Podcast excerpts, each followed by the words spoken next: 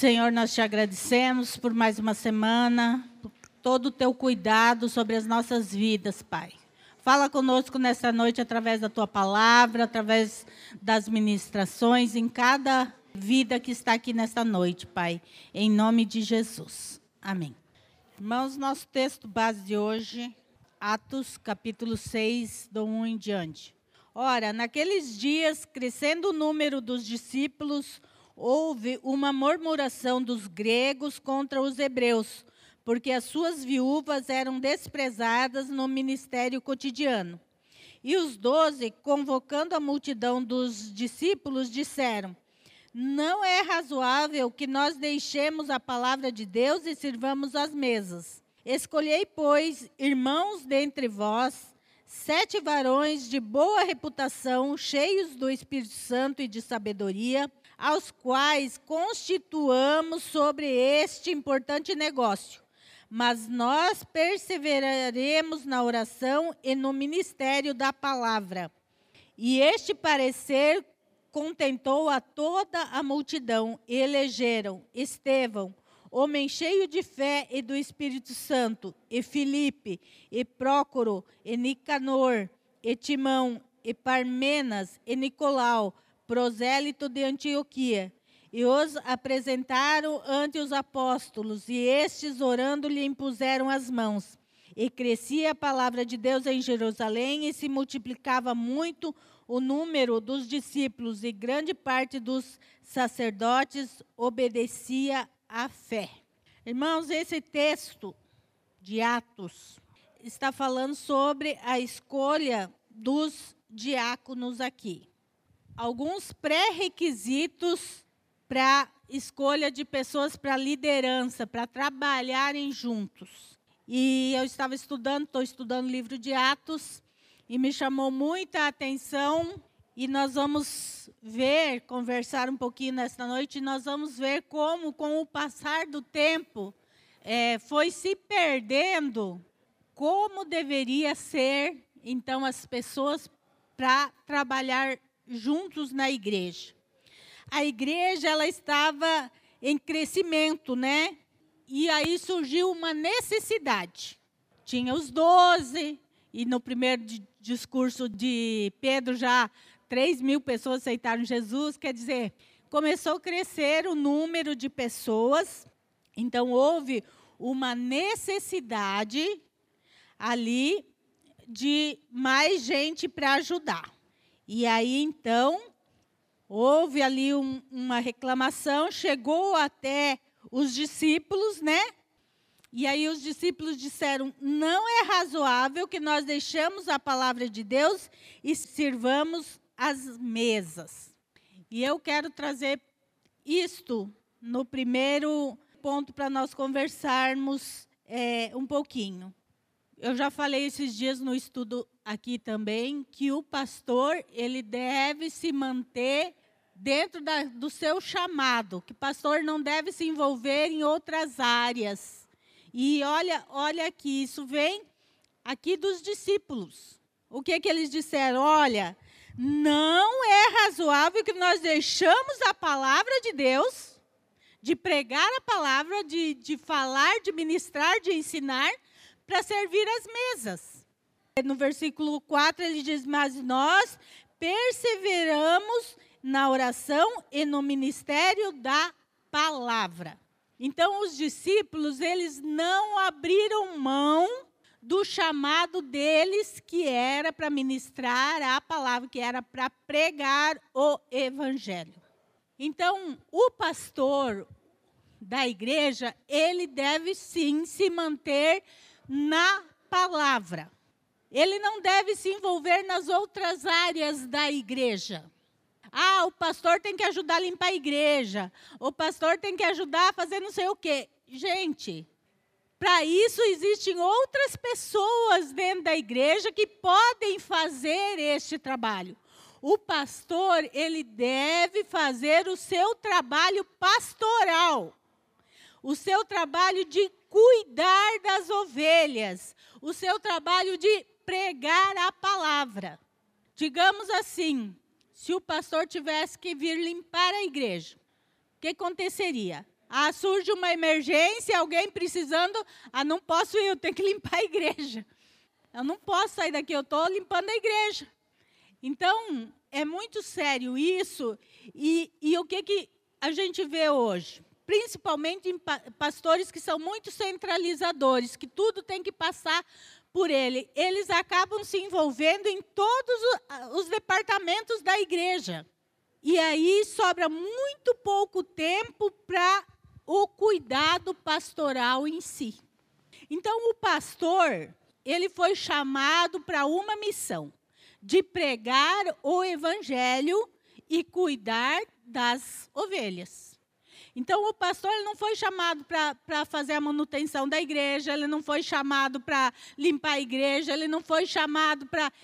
Entende, irmãos? Resolver esses problemas cotidianos da igreja. Para isso, existem outras pessoas dentro da igreja que podem sim ser ajuda do pastor. Até porque uma pessoa só não dá conta de fazer tudo, mesmo se quisesse. Sozinho, ninguém faz nada. A obra de Deus ela é feita em equipe. Ela não é feita sozinha. Então, ela não é feita só pelo pastor da igreja. E isso precisa ficar claro no nosso coração, irmãos, porque senão nós começamos a cobrar do pastor por ele não fazer determinadas coisas que nós achamos que o pastor deve fazer. Ah, mas foi feito um mutirão e o pastor não apareceu para ajudar. Entende? Às vezes nós vamos cobrar o pastor de certas coisas que ele não foi chamado para fazer. O chamado do pastor é para estar com a palavra de Deus e cuidando da vida das pessoas. Da vida das pessoas. Agora, das necessidades das pessoas, existem outras pessoas dentro da igreja que podem e devem sim ajudar.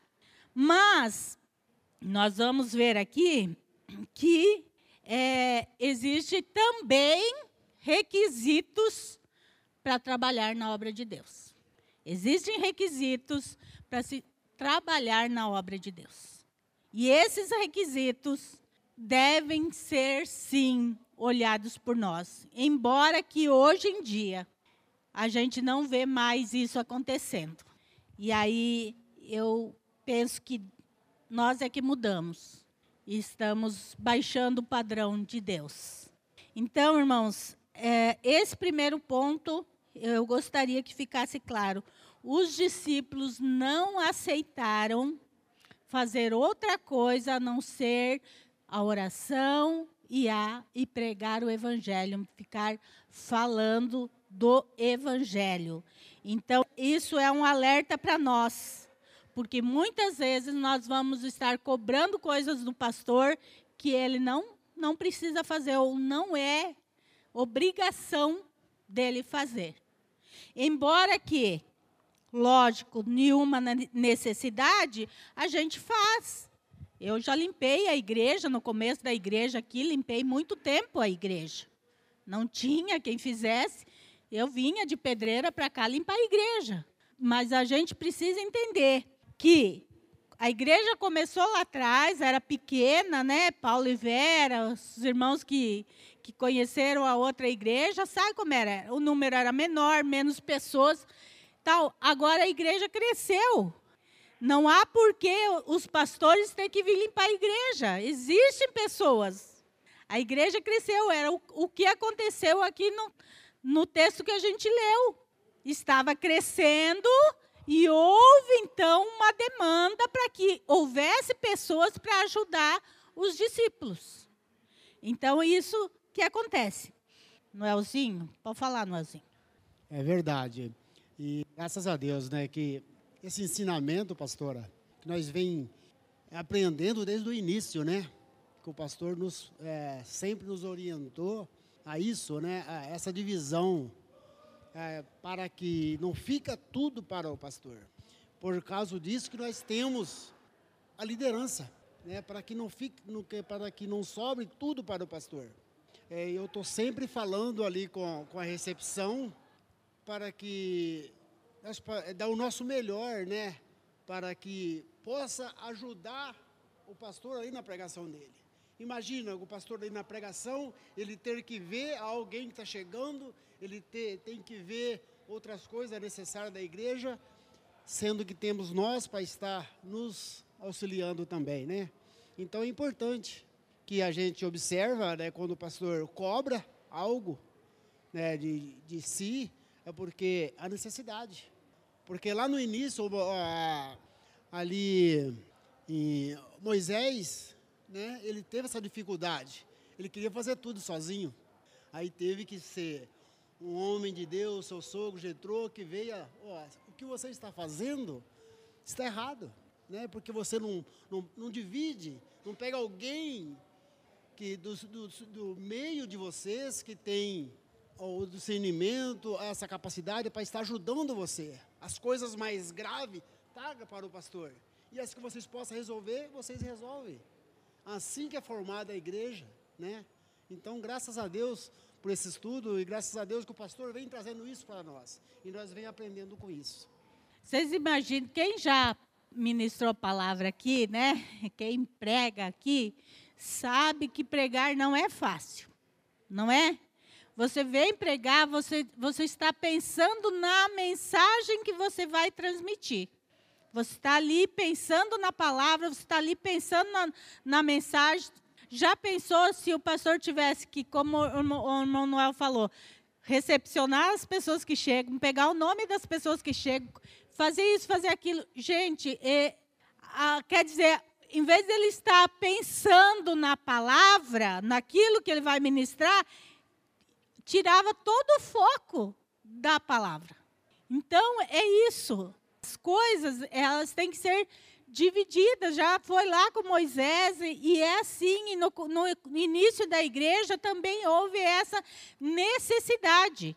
E quanto mais a igreja vai crescendo, mais há necessidade de pessoas para ajudar para ser aquele que está ali resolvendo os problemas menores para que o pastor então cumpra a sua função. Por exemplo, o pastor Isaías não está aqui.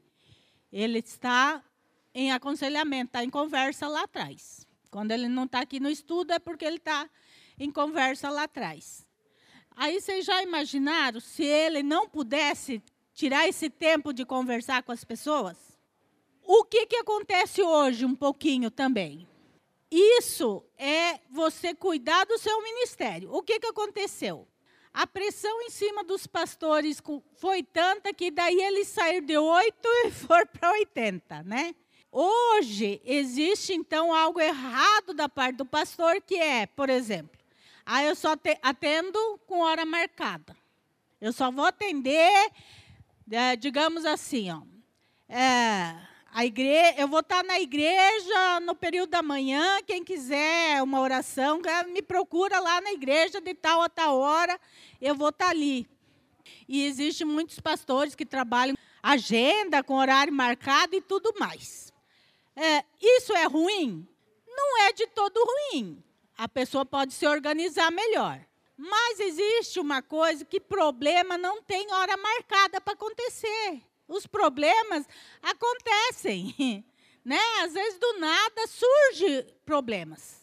Ah, eu não vou atender porque já deu a minha hora de atender.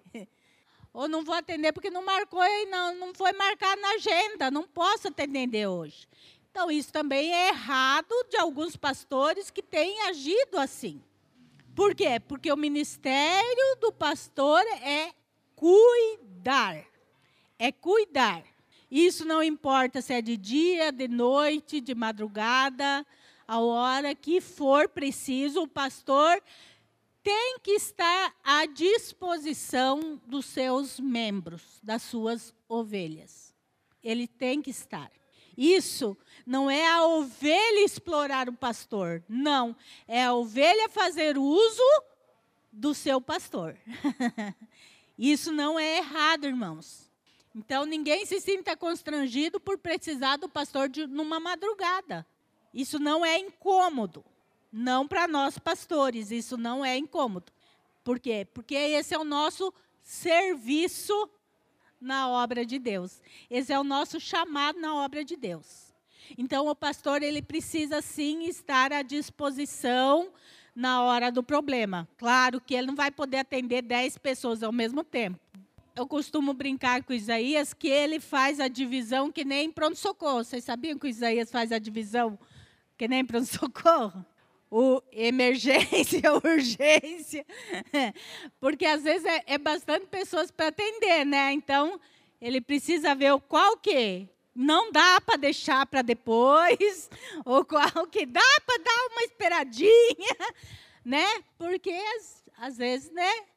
Às vezes ele pensa que vai ser rápido e demora, porque cada pessoa, né, tem um, um jeito de, de se expressar, de contar o seu problema.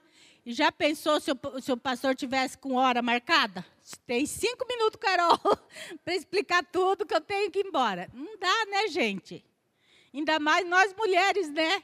Que a gente demora para explicar, né? Porque vai que não entenda, né? A gente tem que explicar bem, porque vai que não entenda. Então, então é assim. Então, o pastor ele precisa se dedicar ao pastorado mesmo. As outras coisas da igreja existem pessoas capacitadas para fazê-lo. O segundo, a escolha deveria seguir critérios, não podia ser qualquer um. E isso aqui nos chama muito atenção.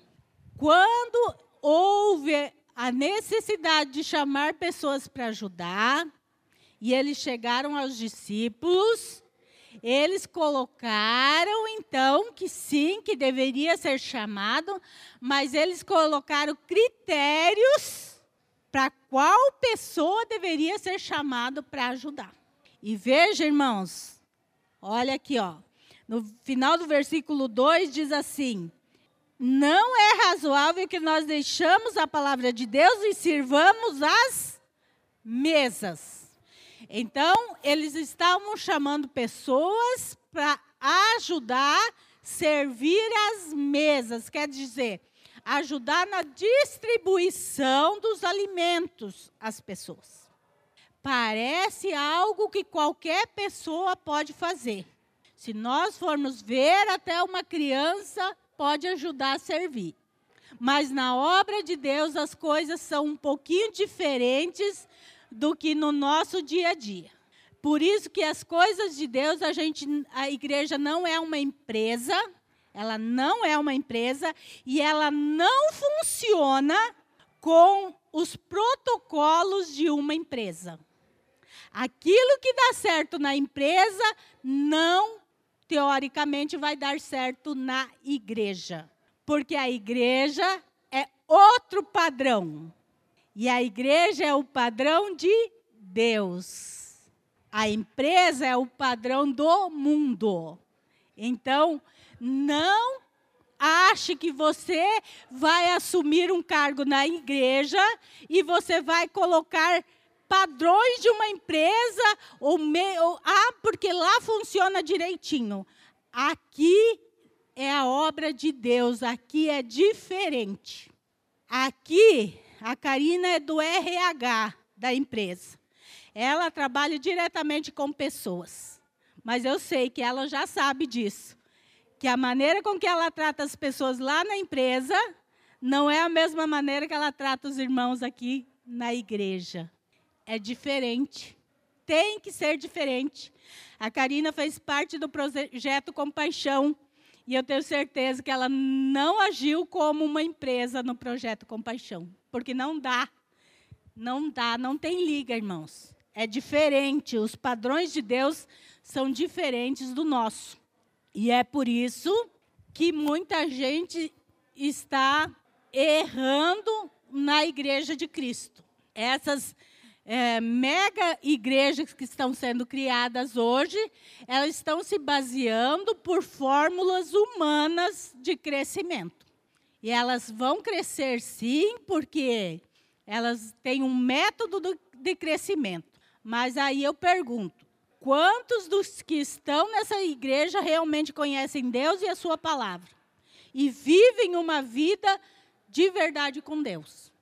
Por quê? Porque as igrejas se tornaram mais um clube do que propriamente uma igreja.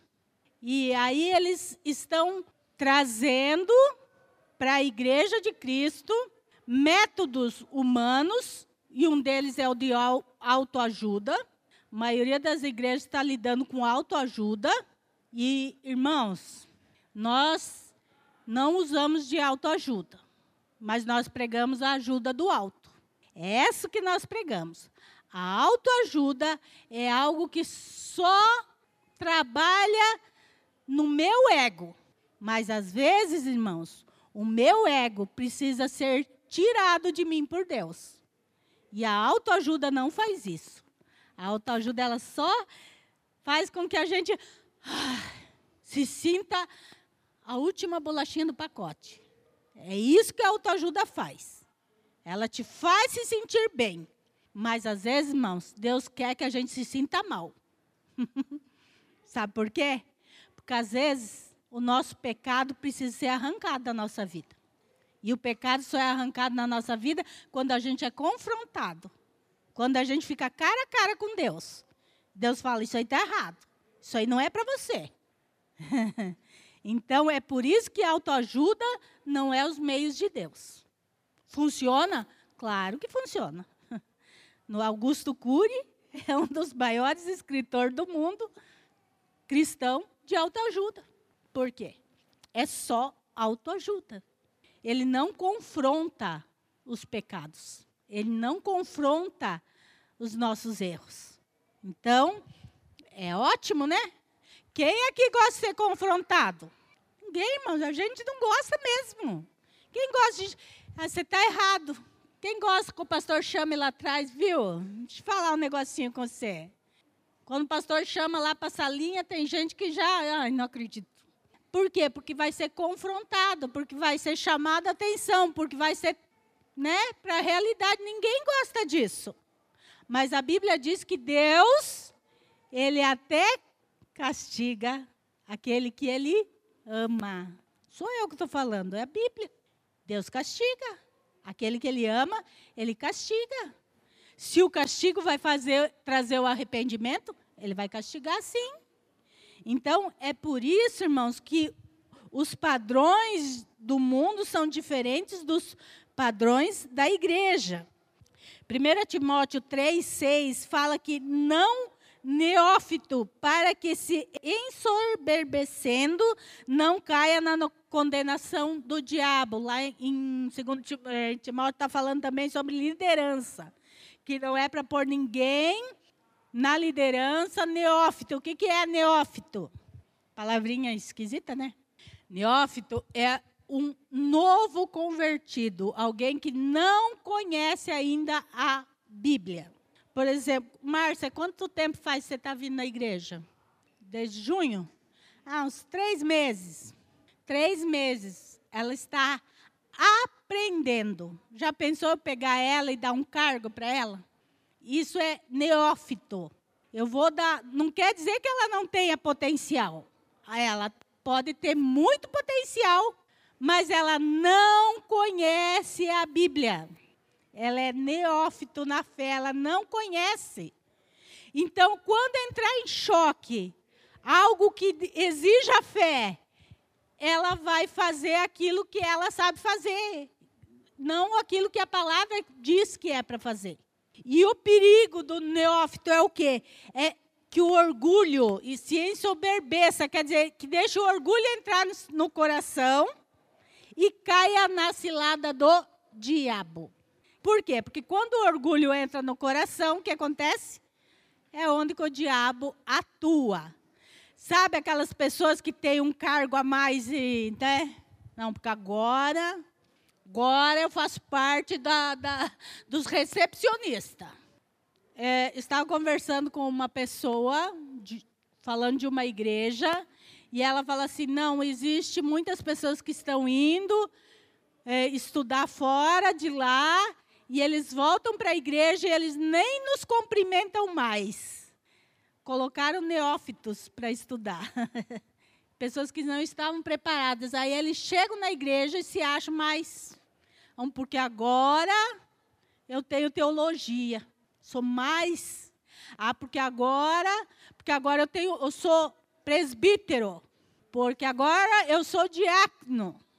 Então, os neófitos, eles não têm a maturidade para entender que isto é obra de Deus, que isso é um serviço para Deus, é uma doação para Deus, e que não, não é para nos engrandecer. E daí Satanás se aproveita, porque não há o conhecimento para não deixar isso acontecer. Então, aqui é um conselho que Paulo dá a Timóteo, quando Timóteo estava ali para é, exercer, é, colocar pessoas da liderança. Ele falou: olha, não coloque neófitos na fé. Para quê? Para que eles mesmos não venham a ser, caiam na cilada do diabo. Para que eles não se percam. É um cuidado para que a pessoa não se perca. Quem aqui já trabalhou com a pessoa que não aceita ser contrariada ou não aceita conselho? Aquela pessoa que acha que já sabe tudo e mesmo que você dê uma sugestão melhor, é, não, que eu, né? Eu já trabalho aqui há 20 anos e você acabou de entrar. Quem já conviveu com pessoas assim? É isso, irmãos. O neófito, ele pode se ensoberbecer, quer dizer, ele, ele perde a noção, né? E aí o orgulho sobe ao coração. E aí Satanás se aproveita disso. E a pessoa que não está disposta a aprender, só quer ensinar, essa é muito difícil de ser trabalhada. Muito difícil de ser trabalhada. Pessoa que já acha que sabe tudo e não está disposta a aprender, essa é a pior pessoa para ser trabalhar. Porque, irmãos, nós vamos estar sempre precisando aprender, sempre. E com as coisas de Deus com as, a, a obra de Deus, com a palavra de Deus, nós sempre vamos estar aprendendo. Não é porque eu estou há 10 anos na igreja, não é porque eu estou há 20 anos na igreja, não é porque eu estou há 30 anos na igreja, que eu já sei tudo. Não. A palavra de Deus diz que ela se renova toda manhã. Então, todo dia eu aprendo algo novo da palavra de Deus. Eu sempre vou estar aprendendo da palavra de Deus. Então, aquele que acha que já sabe, não precisa mais, é ali que Satanás entra e é o princípio da queda da pessoa. Então, Paulo, na sua sabedoria, ele aconselha para que ninguém que fosse novo, neófito, fosse colocado num cargo de liderança. Havia então critérios para que essas pessoas fossem escolhidas. E nós vamos ver os critérios aqui. Primeiro critério, versículo 3: Escolhei, pois, irmãos, dentre vós, sete varões. Primeiro critério, de boa reputação. De boa reputação. Essas pessoas iriam estar no meio da igreja, eles iriam estar trabalhando, atendendo as pessoas no meio da igreja. E eles, então, o primeiro critério para a escolha deles era que eles tinham que ter uma boa reputação. As pessoas precisavam olhar para eles e ver neles pessoas que não faziam coisa errada. Pessoas que não tinham o que falar. E no meio da igreja, no meio das pessoas, o que acontece? sempre a gente sabe quem é quem. A gente vai saber se a reputação é boa ou não. Então, eles precisavam ser pessoas de testemunho de vida. Eles precisavam ser pessoas de testemunho de vida. Por quê? Lembram de Judas, que tirava dinheiro lá das ofertas? Ele era uma pessoa de má reputação. Então, agora, o critério para a igreja, para a implantação da igreja, que aqui é, é a implantação da igreja, a igreja primitiva aqui. Então, o, um dos requisitos para você ser chamado para ajudar era ter boa reputação. O povo deveria saber que aquelas pessoas, elas eram pessoas honestas, eram pessoas íntegras, irrepreensíveis. Não tinham nada a esconder de ninguém. A vida delas era um livro aberto. Esse era um dos critérios para que é, é, fossem recebidos essas pessoas para ajudar. Altíssimo, né, irmãos? Hã? Padrão, ó, ISO, um ISO alto aí. Esse é o padrão de Deus, irmãos. Este é o padrão de Deus. O padrão de Deus é sempre um padrão alto. É nós que estamos rebaixando o padrão de Deus. Somos nós. Hoje, além de pôr pessoas neófitas na fé, muitas igrejas estão colocando pessoas com má reputação. Má reputação na sociedade. Um exemplo de que seria uma má reputação aí. Um exemplo. Pessoa que não paga suas contas. Má reputação. É uma pessoa de má reputação. O que mais? Briguenta. Pessoa de má reputação. Mentirosa. Má reputação que pratica pecado. Para a igreja, má reputação. Fofoqueira. Nossa. E a Rose tocou num ponto que dentro da igreja, das pessoas que trabalham, é gravíssimo. É gravíssimo uma pessoa que faz parte da liderança da igreja ser fofoqueira. Gravíssimo. Sabe por quê? Porque você vai estar trabalhando com pessoas diretamente diretamente você trabalha com os irmãos da igreja. Já pensou? O irmão chega até você para um conselho. Porque, irmãos, quem trabalha na liderança é olhado, é visto sim. Nem que seja o recepcionista, nem que seja quem limpa a igreja, quem faz alguma coisa na igreja, sempre tem alguém olhando para você. Pode ter certeza disso. Sempre vai ter. E aí o irmão chega até você, porque sente confiança, né? Te conta uma coisa, você sai dali, tchu, tchu, tchu, contar para o outro lá. Isso, a fofoca é algo terrível, terrível dentro da igreja. Terrível. É por isso que o pastor Isaías, ele pega no pé contra a fofoca, e ele pega no pé mesmo. Vocês sabem que se chegar no ouvido dele fofoca, vai ter esclarecimentos. A coisa não passa batido, não. Quem falou? Quando falou? Não adianta falar um passarinho me contou que não, não adianta. Você vai ter que dar nome aos bois. Porque, irmãos, quem trabalha, principalmente na liderança da igreja, precisa ter boa reputação, precisa ser uma pessoa confiável. Às vezes, aquele irmãozinho, ele precisa de uma pessoa que ele acha que é mais o jeitão dele, né? Às vezes, um visitante está chegando na igreja, e isso vale muito para quem trabalha na recepção. Você é a cara da igreja, o recepcionista da igreja é a cara da igreja. Se a pessoa é bem recebida, às vezes a pessoa, o visitante, ele tem um certo quê de chegar a conversar com o pastor. Mas naquela pessoa que recebeu ele bem, ele vai chegar, olha, eu preciso falar com o pastor. Olha, eu preciso que ore por mim. Eu preciso de alguma coisa. Então, quer dizer, ele precisa sentir confiança naquela pessoa para que ele venha. Porque um visitante que vem a primeira vez na igreja, ele, acha, às vezes, que não tem acesso ao pastor. Por que, que acontece isso? Porque em várias igrejas está assim, né? As pessoas não têm mais acesso ao pastor.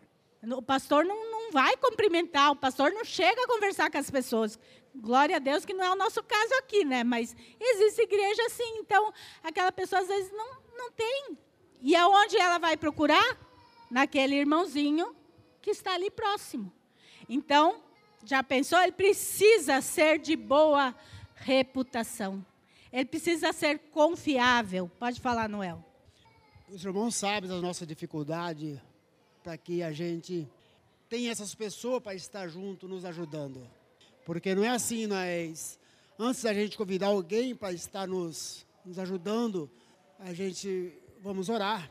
Eu chego no pastor, eu falo com o pastor, a gente vai estar orando, a gente vai estar observando mais essa pessoa, para que, para que se ela tem a capacidade para, né, se não tiver, a gente vai esperar mais um pouco e vamos trabalhando. E essa pessoa, depois que ela venha, ela não vai aprender tudo num dia só. É trabalhando que ela vai aprender. Se você falar, eu vou deixar assim, eu não vou agora, eu vou esperar trabalhar, eu vou esperar um pouco, mas depois eu vou. Se torna mais difícil. É melhor que vá, vai se corrigindo, né, vai se preparando, trabalhando, para que você aprenda mais fácil, né, com, os, com a ajuda do pastor, do seu líder, e aí você vai indo. Porque senão, o recepcionista, se ele tiver uma boa conduta e ele perceber já a necessidade do visitante chegando na igreja, vai ficar mais fácil. O visitante vai ficar mais à vontade, porque ele foi bem recebido. E esse, essa pessoa não vai esquecer jamais desse quem recebeu, porque ele vai ficar privilegiado de ser bem recebido e se tiver de algo de conversar com o pastor, vai ficar mais fácil para ele.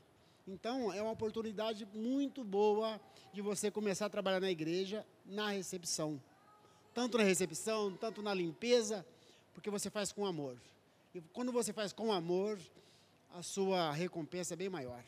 Irmãos, eu, eu trabalho com os professores de crianças aqui, né? E eu quero trabalhar com criança. Ah, então tá, já vou te pôr na escala. Não é assim, irmãos. Não é assim. Em nenhum departamento da igreja é assim que funciona. Nós primeiro vamos ver se a pessoa tem condições. Por quê? Porque não é só ficar lá atrás com as crianças. Precisa ensinar as crianças. Precisa ensinar sobre Deus para as crianças. Não é só ir lá atrás, tirar a criança do culto e lá atrás. Os pequenininhos, lógico, eles ficam a maior parte do tempo brincando, mas nós temos três classes no domingo lá atrás. São três classes. Então, as crianças vão lá atrás no domingo para aprender, para terem o culto deles. Eu não posso pôr alguém que não tenha boa reputação para cuidar das crianças. Ou que não saiba da Bíblia, vai ensinar o que para as crianças?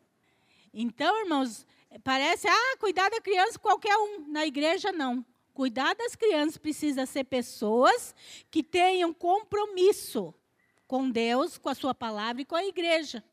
Um dos professores, eu estou tendo problema, ele está vindo muito pouco no culto. É o segundo mês que ele não está na escala dos professores. E eu já falei para ele: olha, você não está comparecendo aos cultos, e enquanto você não vier aos cultos, você não vai estar na escala mais. Porque o nosso objetivo, irmãos, não é só para cuidar das crianças.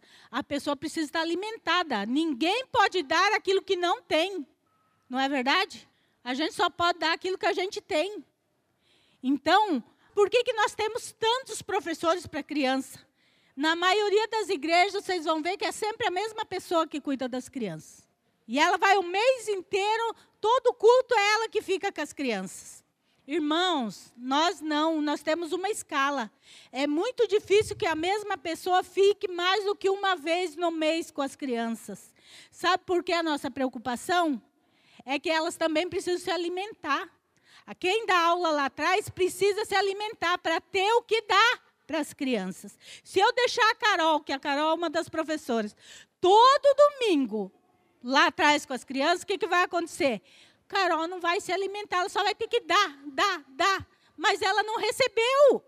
Então, a nossa preocupação é com as crianças, que as crianças tenham o melhor, mas que quem está cuidando das crianças também esteja sendo alimentado, cuidado, aprendendo para ensinar. Essa é a nossa preocupação. Era muito mais fácil eu pegar duas, três pessoas e dizer: vocês são responsáveis pelas crianças e elas cuidar das crianças o mês inteiro, tal. Para mim era muito mais fácil, muito mais fácil. Mas e aí? O que que elas vão se alimentar? Elas vão estar o tempo inteiro dando elas não vão estar se alimentando. Então, o nosso cuidado é para que todos que sirvam também sejam servidos pela palavra. Então é por isso que na, aqui na igreja, se fosse ver pelo número da igreja, não precisaria. Eu estou com 14 pessoas hoje cuidando das crianças no domingo, irmãos. 14 pessoas. Envolve bastante gente. Eu estou colocando aqui as crianças. Envolve bastante gente. Mas é melhor assim do que uma pessoa o tempo todo e, de repente, essa pessoa está só dando e não se alimentando. Então, nós queremos a, a qualidade tanto da criança quanto do professor. É por isso que é assim aqui. A nossa preocupação vai mais além do que só a criança.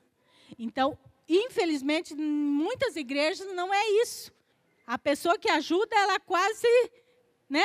Por exemplo, nós temos uma equipe de limpeza da igreja aqui. A Eliane coordena, mas é uma equipe, não é só a Eliane e o Fernando. Não é toda semana a Eliane e o Fernando. Não existe uma equipe que limpa a igreja. Por quê? Poxa, coitado deles, se toda semana fosse eles. Eles também trabalham, eles também têm a, a casa para cuidar da vida deles. Se toda sexta-feira tivesse que vir aqui limpar a igreja sozinhos, como fica? Irmãos, algo que nós precisamos pensar quem almeja trabalhar na, na obra de Deus. A igreja, tudo que é feito aqui é feito no modo de voluntariado. Ninguém ganha um real para fazer nada aqui na igreja. A pessoa faz por vontade própria, voluntariado. Ninguém ganha e ninguém é obrigado a fazer. E nós, que coordenamos essas pessoas, nós sempre precisamos ter isso em mente. Por quê? Porque às vezes a gente esquece que a pessoa está fazendo por voluntário e a gente co começa a querer exigir demais da pessoa. Não, porque você tem que fazer isso, você tem que. Gente, calma. Claro que se você assumir um compromisso, você tem que ter boa reputação. E no boa reputação entra também ser pontual, ser participativo, obedecer o que o seu líder põe. Tudo esses critérios aí faz parte da boa reputação. Mas eu também não posso obrigar as pessoas a fazer algo. Não, você tem que fazer. Por quê? Porque as pessoas estão na igreja e na igreja se trabalha de maneira voluntária. É voluntário. Por quê? Porque ninguém ganha para fazer. Então, primeiro, tem que ser de coração. O que, que diz lá, ó? 2 Coríntios. Deus ama quem dá com alegria. E isso não vale só para quem dá dízimo e oferta, não, irmãos. Deus ama quem dá com alegria o seu trabalho na igreja. Deus ama quem dá com alegria o seu tempo para fazer a obra dele. Com alegria. Agora, se for imposição, já não vai fazer com alegria. Não é? A gente não pode ser intransigente. Por exemplo, é a escala da Carol na recepção, mas a Carol não pode vir. Aconteceu um imprevisto, ela não pode vir. Nós temos que. Beleza, Carol? Obrigado. Qual a, a obrigação da Carol? Avisar com antecedência. Claro, porque às vezes acontece imprevisto em cima da hora, mas assim que souber, avisar, ó, infelizmente não vou poder ir. Qual é a obrigação do líder direto da Carol? Beleza, Carol, obrigado por você avisar. Eu vou dar um jeito aqui de substituir você. Por quê? Porque a Carol é voluntária, ela não é obrigada a estar. No trabalho da Carol, ela é obrigada a estar. Lá na, no trabalho secular dela, ela é obrigada a ir. Na igreja, ela é voluntária. Então, ela não é obrigada, ela deve fazer com alegria no seu coração. Porque Deus ama quem dá com alegria. Então, se você estiver fazendo alguma coisa para Deus com má vontade, meu conselho, irmão, peça perdão e deixe de fazer. Deixe outra pessoa que faça com alegria, porque Deus não está recebendo o teu trabalho. Você pensa que você está agradando a Deus, você não está.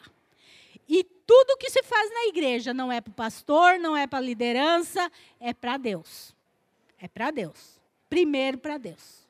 Então, se você faz algo de má vontade, meu conselho, deixe de fazer. Deixe de fazer. E eu vou falar para vocês: Deus levanta o melhor que você. Deus levanta o melhor que você. Porque a obra é dele. A obra é dele. Então, boa reputação. Outra coisa, cheios do Espírito. Quem fosse servir as mesas tinha que ter uma vida plena com Deus. Quando você está cheio do Espírito Santo, você está com uma vida plena com Deus. Você está com intimidade com Deus. Você está, ó, vida espiritual lá em cima. Esse é um dos requisitos para se trabalhar na obra de Deus. Requisito esse que tem sido deixado de lado hoje em dia, na escolha das pessoas. Porque, irmãos, que precisa estar cheios de Deus. E eu fiquei pensando, mas caramba, por que eu preciso estar cheio de Deus para limpar o chão da igreja? Caramba, só vou limpar a igreja. A maioria vem aqui quietinho na sexta-feira, ninguém, a igreja nem vê quem está aqui limpando. Por que, que eu tenho que estar cheio de Deus para limpar a igreja? Irmãos, eu preciso estar cheio de Deus para limpar a igreja, porque senão, se o irmãozinho, aquele irmãozinho mais porcalhão, deixar cair um papelzinho no chão, e eu ver, eu vou criar uma onça para cima do irmão lá, né? Oi, eu venho aqui limpar e você não, nem para jogar no lixo seu papel. Não é verdade? Nós precisamos estar cheios de Deus para transmitir Deus para as pessoas, para sermos amáveis. Para sermos amáveis, nós precisamos estar cheios de Deus, irmãos. Porque a nossa natureza humana, né? Essa é a realidade, a gente é assim. As irmãs aqui, eu sei que tem muito irmão que ajuda a limpar a casa, mas quer, quer me deixar irritada? Eu tá passando paninho e alguém lá.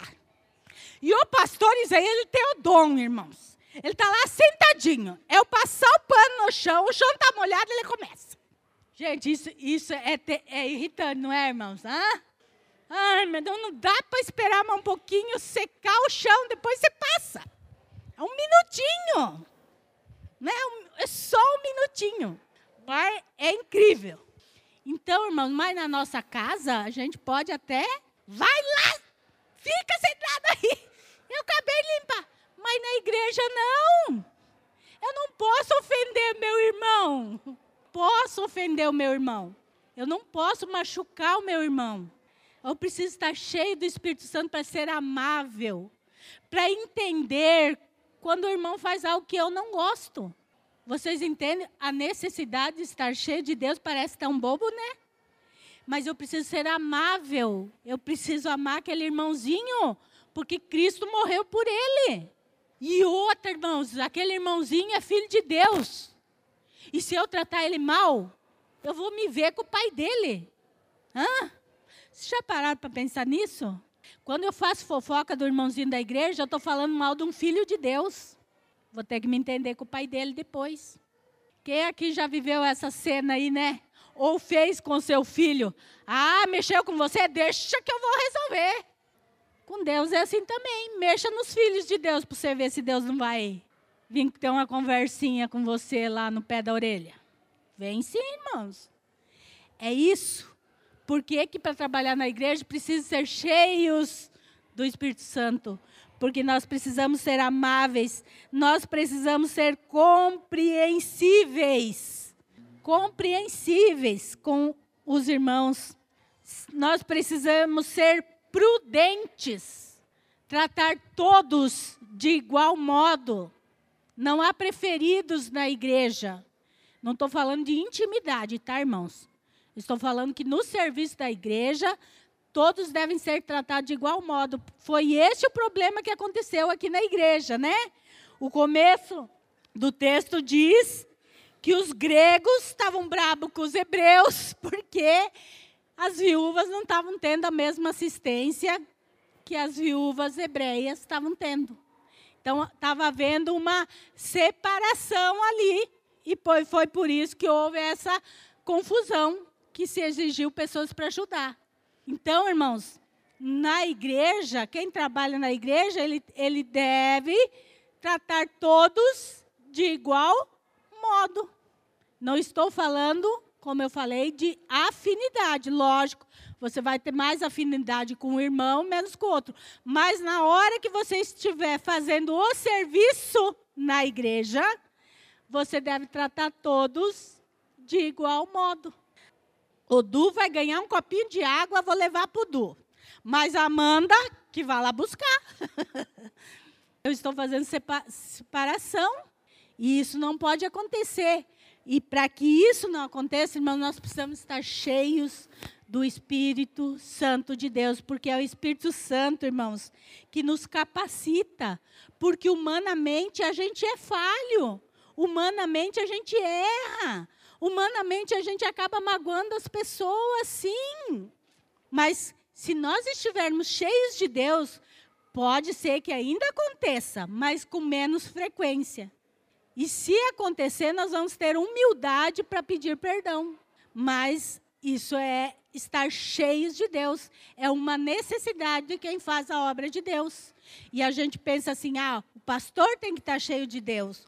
O, o, a liderança espiritual da igreja tá, precisa estar cheia de Deus. Não. Qualquer que exerce um trabalho na igreja precisa estar cheio de Deus. Porque, irmãos, aqui somos todos iguais diante de Deus. Todos iguais. Então eu preciso estar cheio de Deus para tratar meus irmãos da maneira correta. Vamos para o último, tá? Para nós encerrar. E aí fala, cheios do Espírito e de sabedoria. Sabedoria. Por que, que quem trabalha na obra de Deus precisa de sabedoria? Justamente porque nós lidamos com pessoas. E nós precisamos saber tratar essas pessoas. Nós precisamos saber resolver os problemas que vêm. Dar o exemplo das crianças, porque é onde eu mais atuo. Esses dias, no, no domingo de ceia, nós tivemos um problema ali atrás com algumas crianças. E é difícil, irmãos. Quer dizer, é, o professor tentou resolver, não conseguiu, e aí eu tive que intervir no problema lá atrás. Por quê? Porque é difícil. A gente tem que lidar com sabedoria. Por quê? Por causa dos pais das crianças. Nós não podemos magoar os pais. E se, se conforme a gente reage ao problema, a, em vez de resolver, a gente pode aumentar o problema. Né? A gente vai aumentar o problema. Vai envolver o pai e a mãe, vai envolver não sei quem, de repente, aquilo toma uma proporção, né? Que não tem mais o que fazer. Então, nós precisamos de sabedoria, de como agir, de resolver o problema.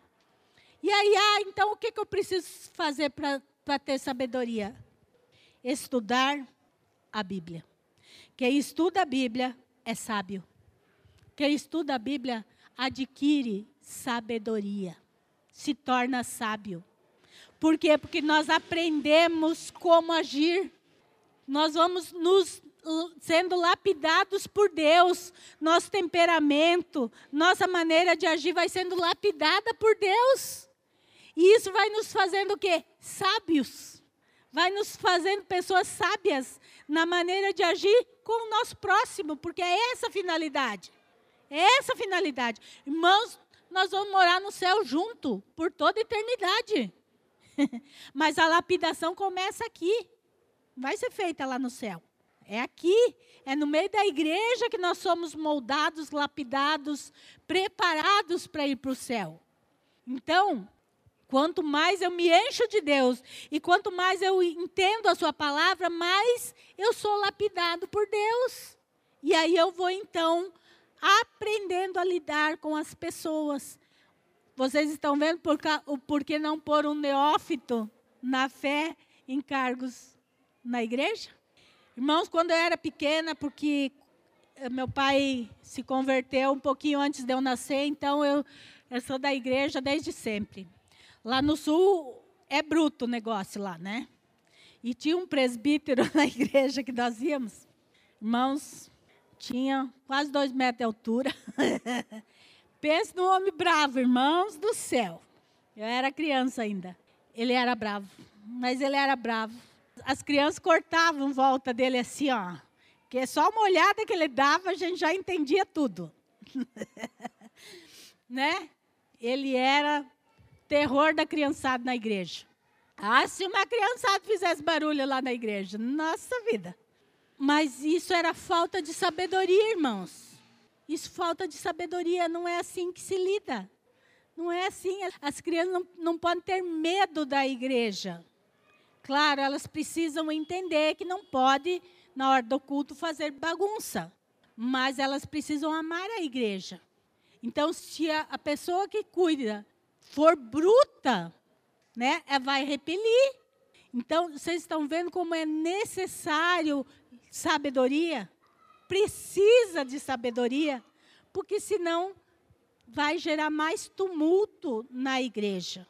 Então, esses requisitos aqui, nós vemos que os padrões de Deus são, né, como eu falei, são bem mais altos do que os nossos.